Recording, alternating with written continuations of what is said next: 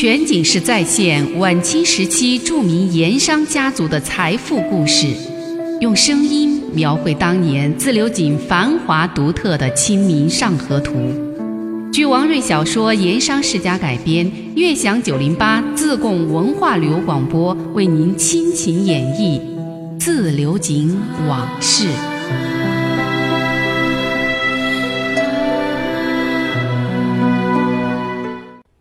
来见穆师爷这个人姓李，名安顺，四十多岁，长条脸，长鼻梁，说话和发笑的时候嘴角略有点歪，所以人称李歪嘴。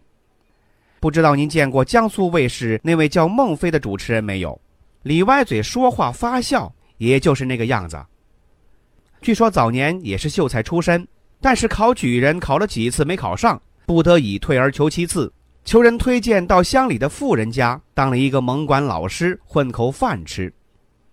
后来东家看他文笔很好，起了爱才之心，正好他有个亲戚在县衙门当差，就托了这层关系，找机会给推荐，让李某在县衙安下了身来。李安顺秀才出身，笔头来得快，心思也活络，各种关系理得很顺，尤其是会迎合上司的心理。刚来那些年，办事也很勤勉努力，没几年功夫，得到知县大人赏识，居然就成了县衙的首席文案师爷，以至于后来在富顺县城官商两界大户人家之中，提起县衙的李歪嘴或者是文案李事业，居然是无人不晓。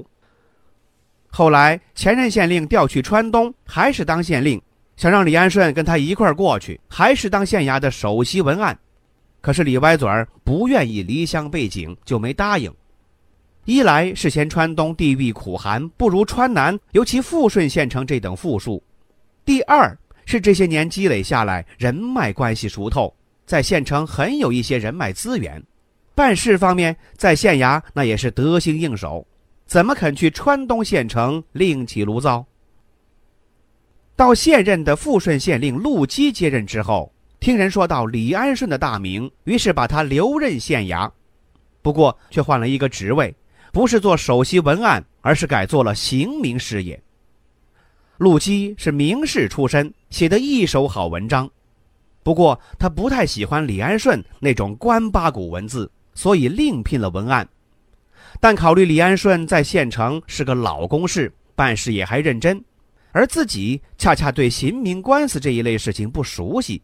也不想为这个多费心思，所以就让李安顺做了县衙的刑名师爷。没想到这一改动，倒把李外嘴的名声给弄得更加响亮了。为什么？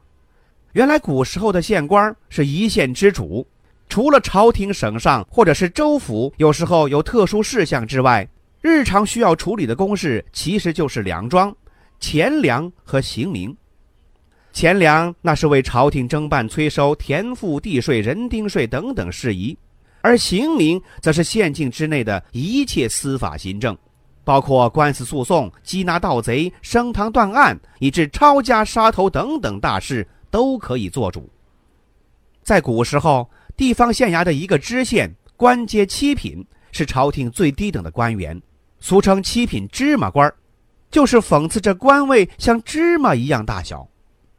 也确实，在京城或者是省府高官看来，一个小小的知县微不足道；但是在地方上，知县作为父母官，其权柄之大，却是可以随便能把一个人弄得家破人亡。所以自古以来又有破家县令的说法，就是说呀，一个县官，你要是不小心得罪了他，他随随便便就能弄得你家破人亡。在清代。县衙里的刑名师爷向来是县令在司法行政以及问案断案方面的参谋和助手。虽然说起来仅仅只是参谋助手这一类，而其实其间名堂之多、权柄之重、地位之特殊关键，非同一般。为什么？因为这些知县呐，多数都是进士、举子这一类文人出身。县官由于自身的爱好、气质、出身等等原因，就比如说陆基、陆知县这种人，对诉讼官司、审案断案这些方面既不熟悉，也没有多大兴趣，往往就把这些又麻烦又复杂的大小事务一并推给了刑名事业办理，自己只掌管最后的决定权，乐得清闲。而这样就给了刑名事业很大的操作利用空间，得以搬弄是非、徇私谋利，以致包揽诉讼、操纵断案、为所欲为。李歪嘴儿后来在县城弄得名声越来越响，本事越来越大，原因正在这里。穆师爷投靠王朗云之前，在县城很长一段时间都是靠送棍谋生，对县衙内外各种人情关系、办事程序十分的了解，自然对李某是知根知底。这一次来县衙活动关系，没考虑过别人，直奔李歪嘴而来。而且他料定这事儿李歪嘴儿一定能办得妥妥帖帖。看今天李歪嘴儿欣然赴约，穆师爷心想，这事儿大概已经有三分成功的把握了。两个人坐下寒暄了一阵儿，只说闲话，喝了几口茶，看时间不早了，穆师爷客气地说：“李兄，此刻已是午饭时间，小弟在附近杏花楼准备了一点便餐。”不成敬意，望李兄赏光。我兄弟俩已多日不见，正该把酒好好叙谈一番。李某听说杏花楼已设午宴，心中高兴，心想穆师爷办事礼数周到，于是让店小二带路，两个人出茶馆，往杏花楼缓步而去。这杏花楼果然是个好去处，临江而立，殿堂宽敞干净，门面也很有气派。果真像店小二说的那样，午间客人本来不多，餐馆老板又考虑的周到，在堂上临江窗户边临时架设了两面屏风，隔成一个雅座，自成一方小天地。大堂里其他客人既瞧不见里面的情形，又隔断了一些无端的干扰，正是穆师爷李歪嘴这种有身份的客人饮酒叙谈议事的好去处。店家摆出的几个菜更是各有特色。两样烧菜，一份竹笋烧鸡，一份红烧狗肉，都是初冬时节既滋补又可口的佳肴。两样汤菜，一样是清炖雪豆蹄花汤，一盆沱江乌鱼姜片汤，火候都拿得很好，摆上桌子热气腾腾，色香诱人。另外两个凉碟，一盘辣子冷汁兔，一盘五香卤牛肉，也是下酒好菜。酒是店家自制的枸杞桂圆泡酒，满满的一壶，色味俱佳。李歪嘴儿看着满桌子好酒好菜，顿时胃口大开。嗯，好菜好酒，我久居县城，还没想到竟有杏花楼这等好地方。看来真是好酒不怕巷子深呐！穆师爷初来乍到，就找到这等去处，功夫真是了得。说罢，他也不客气，放开来吃菜喝酒，两个人把酒叙谈，开怀畅饮。酒过三巡，菜过五味，不多一会儿，酒酣耳热，两个人的兴致是越来越高。穆师爷看时机合适，就开口谈到正事上来了。李兄，不瞒你说，小弟此番来县城，首先约见李兄，是有一事相求。穆师爷放下筷子，朝李兄拱拱手，客气的说道：“还望李兄帮忙相助啊！”李歪嘴闻言，也朝穆师爷拱了拱手，很豪气的说：“好说好说，你我兄弟相交多年，何分彼此？穆兄你的事儿，就是小弟李某我的事儿，有什么难处尽管说出来，兄弟办得到的，自当鼎力相助。”嗯全景式再现晚清时期著名盐商家族的财富故事，用声音描绘当年自流井繁华独特的《清明上河图》。据王瑞小说《盐商世家》改编，悦享九零八自贡文化旅游广播为您倾情演绎《自流井往事》。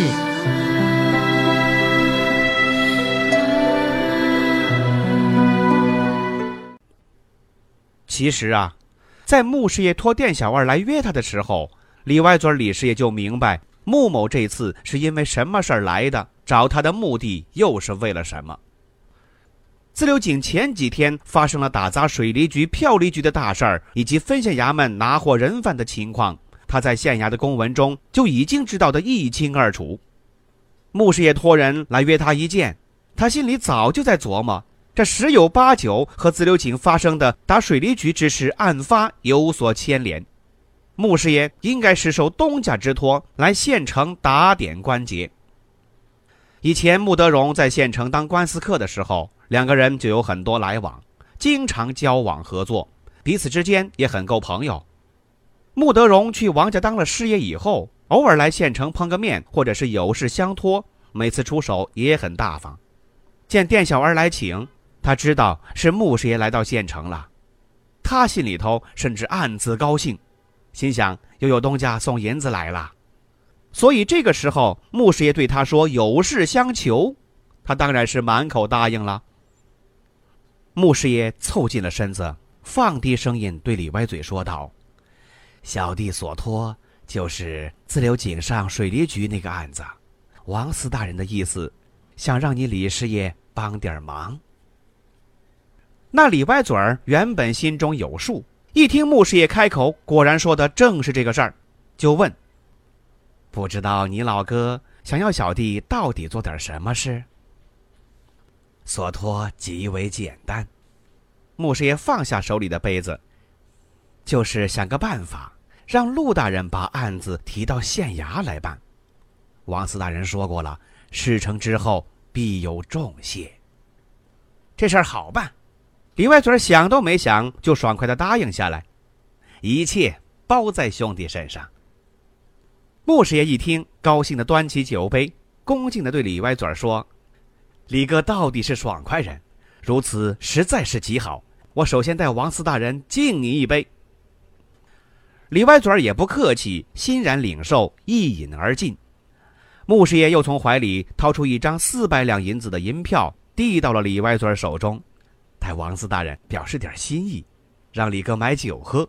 事成之后，由小弟做主，再添这个数。李歪嘴儿拿过银票，仔细的看了看，见是四百两银子，嘴角一歪，就笑了起来。他连声道谢。向穆师爷打下了保票，穆兄，三日之内必有回音。不知老兄是暂回井上，还是后在县城听回音？穆师爷告诉他自己就在县城静候佳音，又说了自己在城里暂时的下榻之处。两个人约定三天之后碰面。穆师爷一想，干脆说：“不如这样。”三天之后，仍是在这杏花楼，在这老地方，小弟做东，执酒以待，如何？两人就此分手。穆师爷还是回那家好客来旅店歇息，等候消息。本来呀，在县城里，他还有些朋友熟人，牧师也想趁此空闲走动走动，也想打听点消息。后来又想，一走动毕露行踪，也怕招来一些不必要的麻烦。就此打消念头，每天除了一日三餐，基本上就待在客房里，让店家找了本闲书来打发时间，连平时非常喜欢的去县城茶馆听讲评书也暂时免了，就因为怕碰见熟人，也懒得去花功夫应酬招呼，实在是烦闷了，就到江边找一家清静的茶楼喝茶看风景。李歪嘴办事儿果然利索。其实没要三天，两天之后，他就托人到旅店带信，说事情办妥了，约他碰头。穆师爷喜出望外，连忙让人回话说仍在杏花楼恭候，然后赶紧到杏花楼定坐定菜。不到中午时分，李歪嘴儿就来到杏花楼，看他喜滋滋、得意洋洋的样子，穆师爷猜想他一定把事儿办得漂亮。出乎穆师爷意料之外，李歪嘴落座之后说了两句寒暄话，居然从袖筒里面顺手拿出了富顺县衙就此案写给自流井分县衙门的公文抄件。李歪嘴得意地告诉他，此公文知县陆基刚刚签发，已经用官报急件的形式送分县衙门，即日就可送到。穆师爷仔细看过公文，心中一块石头落地。其实。这份措辞严厉的公文原本就是出自李歪嘴儿之手，公文的立意也是他的主意。那知县陆基不过是听从了李歪嘴的进言之后，又让他亲自拟稿，自己仅仅是签字同意照办罢了。公文上写了什么？县分县即刻将水利局案的人证物证交由县差押解县衙办理，不得有误。穆师爷看过公文，连忙给李歪嘴儿斟酒敬酒，再表谢意。李歪嘴儿端过杯子，滋溜抿了一口，啊，脸上还是悠然自得的神情。他又告诉穆师爷说，县衙派去自流井分县提押人犯的差役也已经派定了，正在准备一切，估计明日就可动身。这事情办得这么漂亮，穆师爷当然是对李歪嘴儿连连拱手称谢，又当场付过前日所说的那四百两银票。事情办完了，双方都很满意。两个人又喝了些酒，说了些闲话。一席酒喝得差不多了，两个人正要分手之时，穆师爷又想起了一个事儿，打住话头问李歪嘴儿：“有种配方酿法都很特别，用土陶瓦罐储藏的特酿高粱酒，酒味非常好，但市面上却不容易买到。听人说，这个酒就产在富顺县。”是用家传秘法酿制的，不知道李兄有没有听说过这个事儿？李歪嘴在县城，人缘好，路子广，各方走动也很勤，自然应该知道很多人不知道的事儿。另外，李歪嘴儿本人也是一个好酒之徒，按说在县境内何处有美酒佳酿，哪有他不知之理？穆师爷想起了这个事儿，所以向李歪嘴儿打听。李歪嘴儿想了想，老老实实的说道：“过去是听人说起过县境内有种罐罐酒，喝过之人都赞口不绝，都说是好酒，但小弟还没见过。据说好像这是寺庙酒，平时专供僧人或远客饮用，对内不对外，限制很严。又听人说这酒出自靠近隆昌卢县那一带，但具体在哪儿也不大清楚。”穆兄若想知道究竟，容小弟慢慢打听，再据实相告。穆师爷自然又是一番道谢，两个人就此分手而别。回到旅店，穆师爷结清了房钱，雇了一乘轻便滑竿，连夜赶回自流井，向王朗云复命去了。全景式再现晚清时期著名盐商家族的财富故事，用声音。描绘当年自流井繁华独特的《清明上河图》，据王瑞小说《盐商世家》改编，悦享九零八自贡文化旅游广播为您倾情演绎《自流井往事》。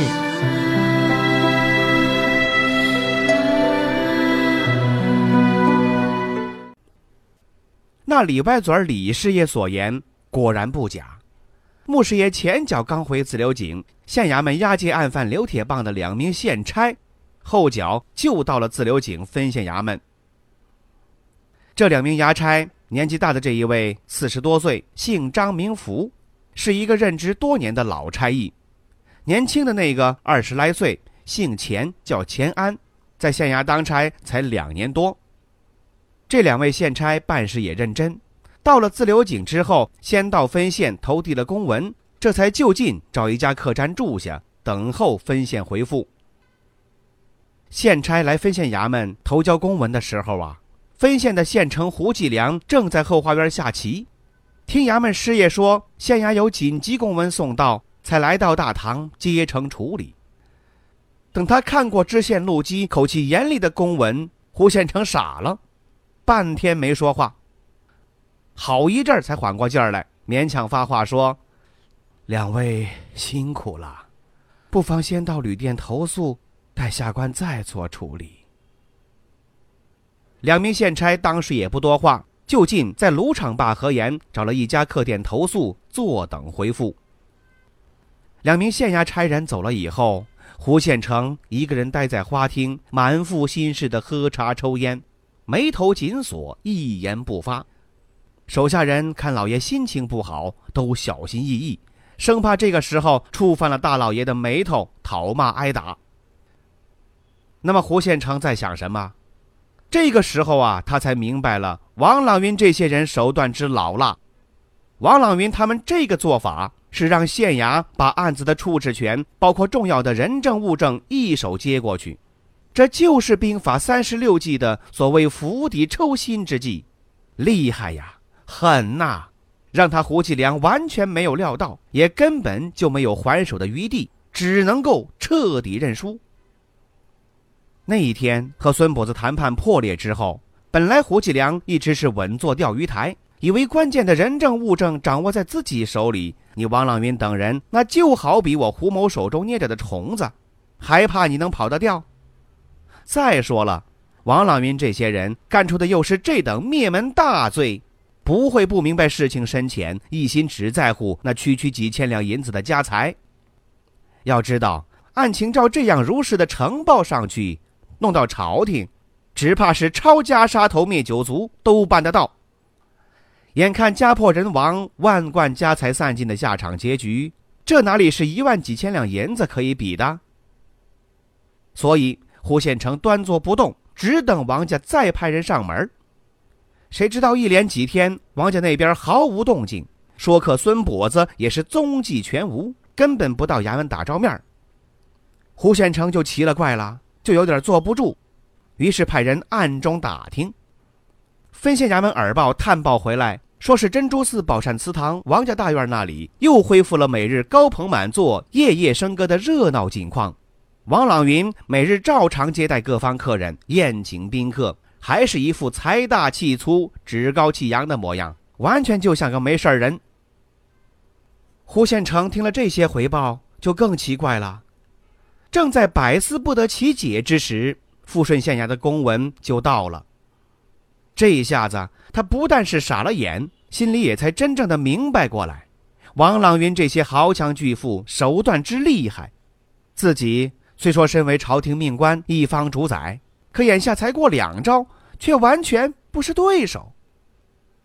不过事已至此，县衙公文也已经到了，胡县城回天无力，也只能接受既成事实。一个人呆坐了好半天，肠子都悔青了。眼看着到手的一万多两白花花的银子，顷刻间鸡飞蛋打，后悔呀！当初真不该那么死熬价钱，到现在一个子儿也没有。就这么做了好久，胡县城无法可想，只好吩咐下去，让分县的刑名师爷、差役等人做好案件以及人证物证的移交准备。